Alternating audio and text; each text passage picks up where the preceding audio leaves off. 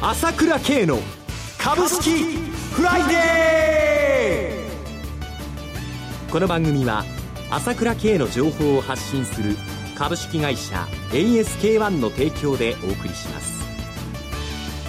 皆さんおはようございます。アシスタントの浜田節子です。朝倉慶の株式フライデー。パーソナリティは、アセットマネジメント朝倉代表取締役で、経済アナリストの朝倉慶さんです。朝倉さん、おはようございます。おはようございます。よろしくお願いします。よろしくお願いします。そして、毎月第3金曜日は、個別銘柄スペシャルのゲストといたしまして、経済評論家の山本慎さんをお迎えしてお送りいたします。山本さん、おはようございます。おはようございます。よろしくお願いいたします。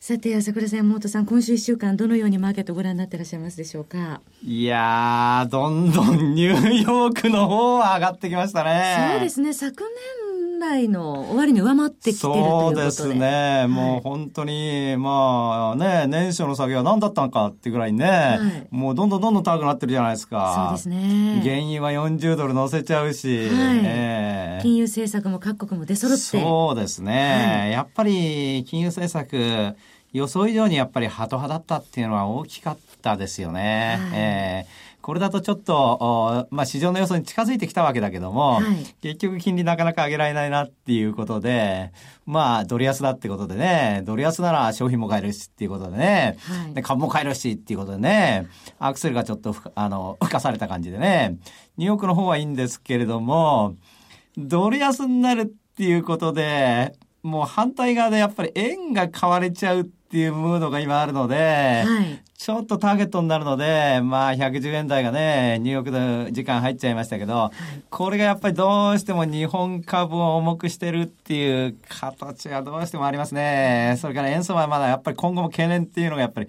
ありますんでね。はい。はい、山本さんいかがでしょう？あのー、まあ、僕が来る日は、えー、ニューヨーク市場が、えー、S q の日なんですけどね。ね。まあ昨日 S q 前日っていうことで、はい、まあ実はロンドン時間で、はい、えー、一時110円60銭台ですか、まで、ですね、えー、来ちゃったわけですね。はい、で、CME で日経225先物は、えー、400円以上安くなってましたからね、一時。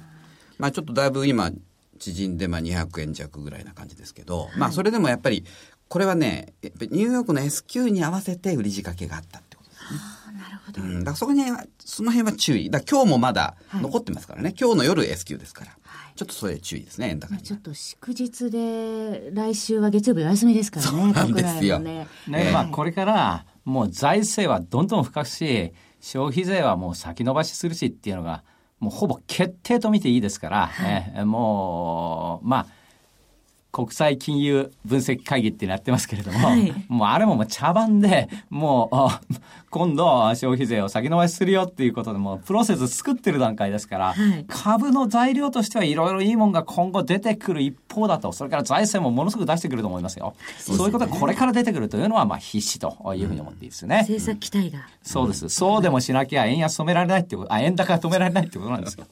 それからあの、まあ、連休明け22日に今度、クルーグマさんが、はい、その、まあ、消費税先送りのお墨付きを与えるっていう感じになりますんでね。はい、これは、あの、やっぱり、それは好材料なんですけど、やっぱり円高に関しては注意が必要ですね。はい。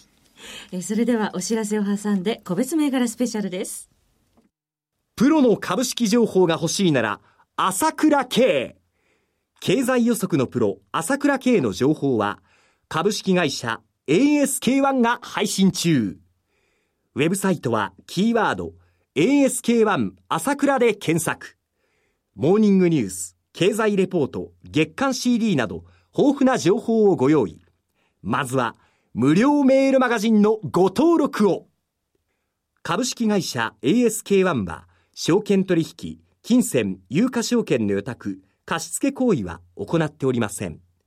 また、情報提供する金融商品のお取引では、相場変動などにより損失を生じる恐れがあります。さて、ここでお知らせです。朝倉さん、えー、アセットマネジメント朝倉、えー、証券ジャパンと提携したとのことですね。そうですよね。はい。えー、20日、この日曜日の18時より、えー、証券ジャパンの口座が申し込めるようにそうですね。アセットマネジメント朝倉のホームページからえ、あの、お申し込みが入れるようになるんですね。はい。はい。えーまた、講座を開設した方には無料で銘柄情報を週2回お送りするそうですね。えー今までも送ってるんですけど、それができますので、は。はいい。皆さんお申し込みください。えーまた、朝倉さんの講演会が明日19日の土曜日、東京の大手町で行われるそうです。まだ若干席があるそうですので、そうですねはい。えーまだお申し込みされてない方はこちらもお申し込みいただければと思います。えーまた、来週は福岡で講演会があります。えー東京大手町で行われる明日の講演会には、ASK1 取締役の瞳ルミさんが司会としてご登場とそうですね。今話題になってますから、はい当たり屋でそうですね。ね。カバングランプリでも話題のひとみさんも登場。また、長谷川さんも登場さそうですれるということです、ね。えーうちの銘柄マスターですからね。はい。銘柄マスターもご登場。えーアセットマネジメント朝倉、または、えー ASK1 のホームページをご覧になってください。えーさて、ここからは、山本さん、注目されている銘柄をご紹介いただきますが、よろしくお願いします。あの前回はまあ配当利回りの高い銘柄を中心に、えーお知らせしたんですが、はい今回はやはりマイナス金利で恩恵を受けるまず不動産株のところからいきたいと思うんですが、まず日本エスコンはい。東証2部上場です。コード番号8892。昨日の終値、7円高の287円でした。はい。あのーこの会社は12月決算なので、3月配当ではないんですが、はいえーこう280円台にもかかわらず12円あるんですよ、配当。一括配当でねね。だから4%を超えると。はいそうなると、もう、いわゆるリート、上場不動産投資と同じぐらいの配当利回りってことになりますから、はい。これはちょっと面白いかと思いますね。はい。それからもう一つ、スターツ。はい。えーコード番号8850。昨日の終値は69円高2524円。昨年来高値をつけたんですね。。はいい。この銘柄、何度もあの、この番組で僕紹介してるんですが、はい。えーまあ、基本的には総合不動産という位置づけなんですけど、はいまあ、グループホームとか介護なんかもかなりやってまして、はいえーこれはあの安倍総理の新三本の矢に、まあ、関連してくるっていうことで、はい。ちょっと注目しやすい。それからこれもい何回も言いましたが東京湾岸が主な営業地盤でして、やっぱオリンピック関連でもあるということで、えーまあ、マイナス金利オリンピック関連新三本の矢ということで、まあ、ちょっと高いですけどねあの円高の影響も受けないですから、えー注目できるかなと思います。3つの材料で注目ということですね。はいえーそれでは CM の後も注目銘柄について山本さんにお話しいただきます。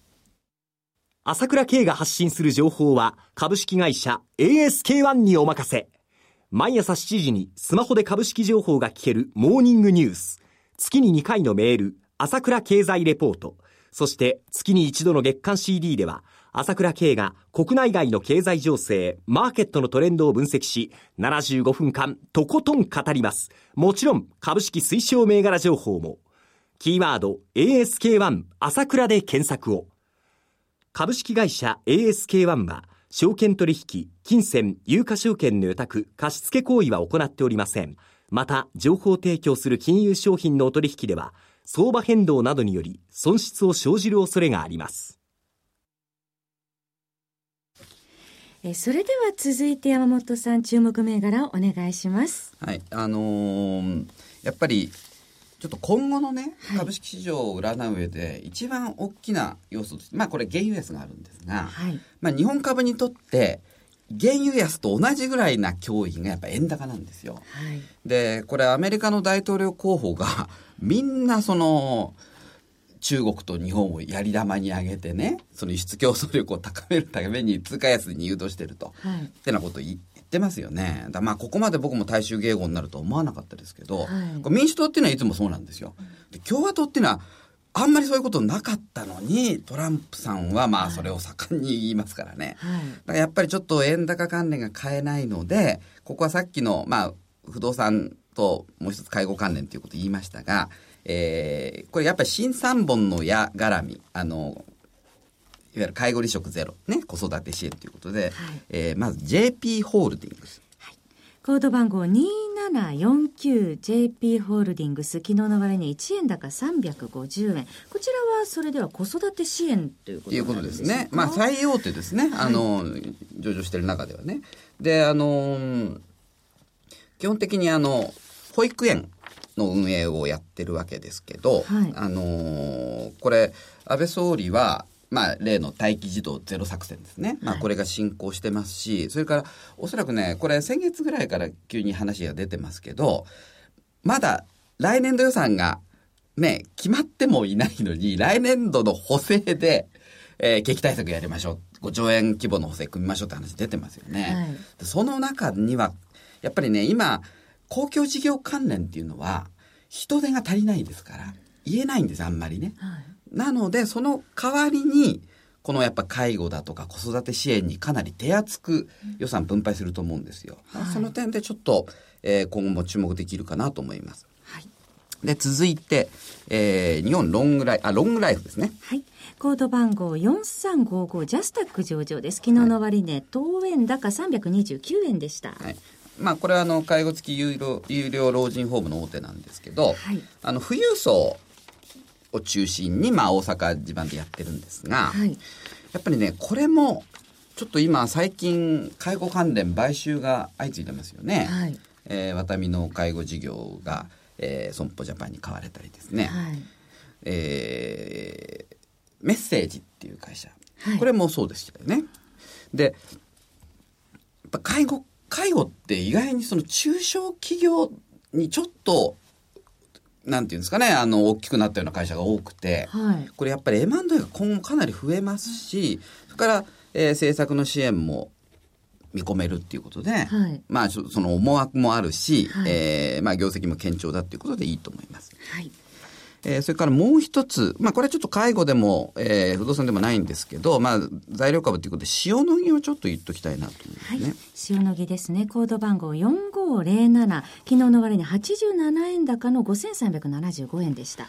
これはあの、インフルエンザの、えー、新薬で、これすべてのインフルエンザに薬効があるんじゃないかって言われてる、えー、の開発中なんですね。はい、で、これあの、タミフルを作ってるあの、ロッシュと提携もしてるんですが、はい、えー、去年の秋にいわゆる政府のね優先的に、えー、承認を受けられるっていう制度の第1号に認定されまして早ければ、えー、再来年ですね、はい、に出てくると。で、これもし出てくれば、タミフルとかリレンザ、今のインフルエンザ薬のシェアを奪っちゃう可能性があるんで、ちょっと面白いなと思います。はい、4507塩野義取り上げていただきました。